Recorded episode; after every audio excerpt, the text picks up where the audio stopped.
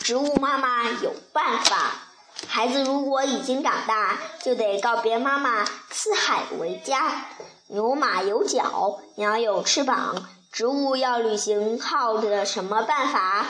蒲公英妈妈准备了降落伞，把它送给自己的娃娃。只要有风轻轻吹过，孩子们就乘着风纷纷出发。苍耳的妈妈有个好办法，她给孩子穿上带刺的铠甲。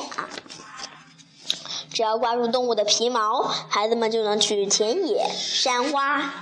豌豆的妈妈更有办法，她让豆荚晒在太阳底下，啪的一声，豆荚炸开，孩子们就蹦着跳着离开妈妈。